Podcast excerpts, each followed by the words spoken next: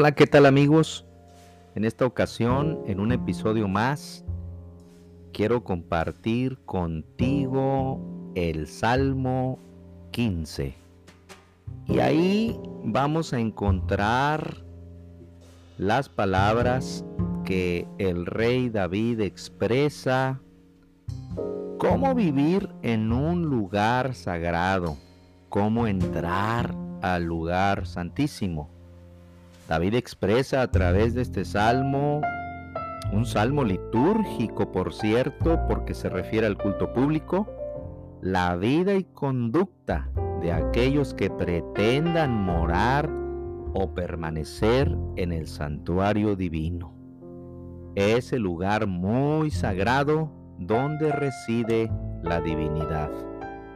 Allí, el salmista y rey David enlista una serie de características internas y relacionales a la que debería aspirar todo creyente que pretende encontrarse con su Señor y Dios.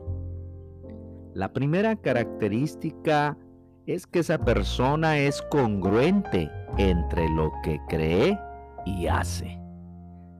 El verso 2 del Salmo indica que los que llevan una vida intachable y hacen lo correcto, los que dicen la verdad con corazón sincero.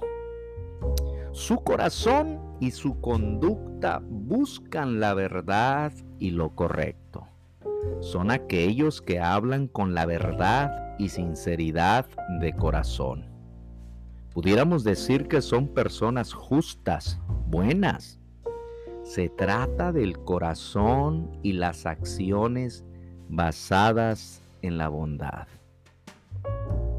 La segunda característica se presenta en el Salmo 3 y habla de las relaciones con los demás.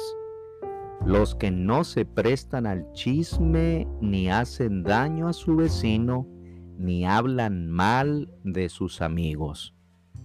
Estas personas evitan caer en la maldad del chisme y evitan el daño a un vecino o a la persona que está cercana.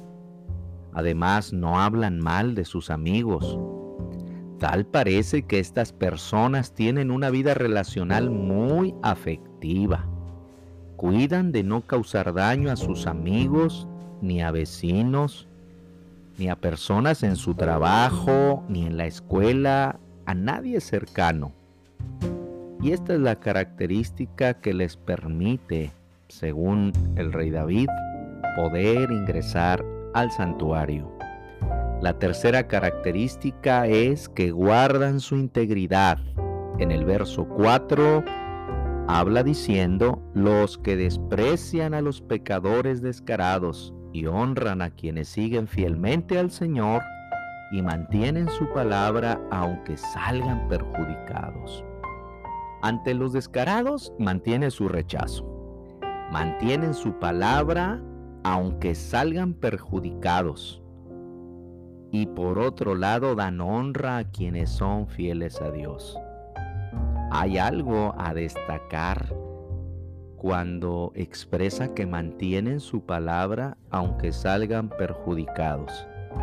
Y esto habla de una persona que realmente es íntegra, sabiendo que le va a perjudicar decir la verdad o el error que cometió o lo que dijo, esa persona lo acepta, aunque sabe que puede causar un mal hacia ella. En la integridad que tiene, sabe que tiene que decir la verdad. La cuarta característica es que es una persona solidaria. El verso 5 dice, los que prestan dinero sin cobrar intereses y no aceptan sobornos para mentir acerca de un inocente. Esta persona es capaz de compartir lo que tiene sin esperar ganancia porque no se trata solamente del dinero, sino que se trata de muchas otras cosas que la persona puede compartir, pero lo hace sin esperar nada a cambio.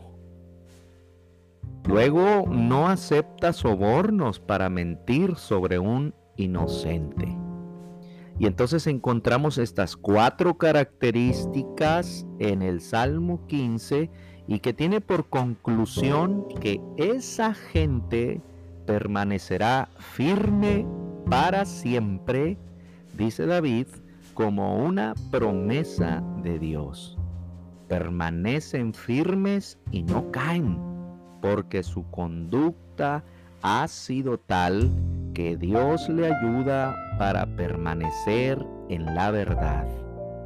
Queridos amigos y hermanos, que este que la meditación de este salmo nos ayude, nos edifique y nos guíe para poder entrar en la presencia de Dios en su santuario. Hasta la próxima amigos.